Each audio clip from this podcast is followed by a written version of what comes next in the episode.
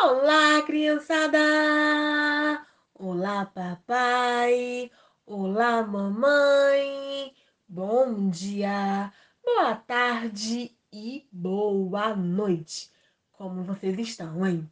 Eu espero que bem. O meu nome é Gabriele e hoje eu venho contar para vocês uma fábula africana intitulada como A Guerra do Morcego. Ela está no livro O Papagaio que Não Gostava de Mentiras e outras fábulas africanas de Adilson Martins, publicada pela editora Palas. Vamos lá?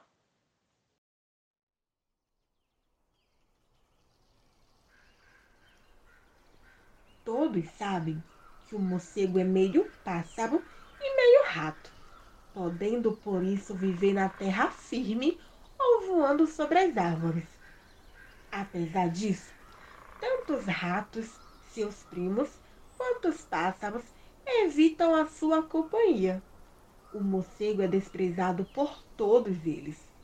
Há muito tempo atrás, ratos e pássaros viviam em guerra. O morcego lutava ao lado de seus parentes, os ratos, até o dia em que descobriu que os pássaros, em grande vantagem, iriam vencer a guerra. De imediato, o morcego, na certeza de poder tirar alguma vantagem da vitória, próxima e certa, abandonou seus primos e uniu-se aos pássaros.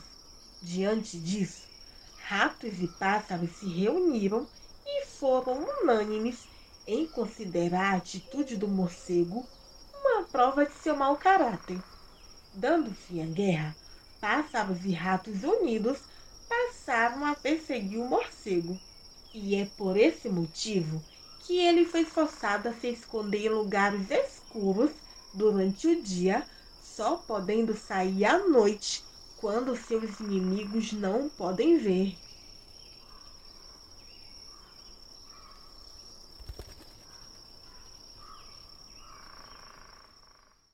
O morcego é o único mamífero que pode voar. Os dedos de suas patas da frente são bem compridos e unidos por uma pele bem fina e larga. Quando ele estica as patas, essa pele forma um grande par de asas. Existem quase mil espécies de morcegos no mundo. Alguns medem mais de um metro da ponta de uma asa à outra outros medem apenas 15 centímetros. Os morcegos dormem durante o dia e saem à noite. Eles se orientam no escuro pelo eco. O morcego dá um gritinho e, se o som voltar, ele sabe que há um obstáculo naquela direção.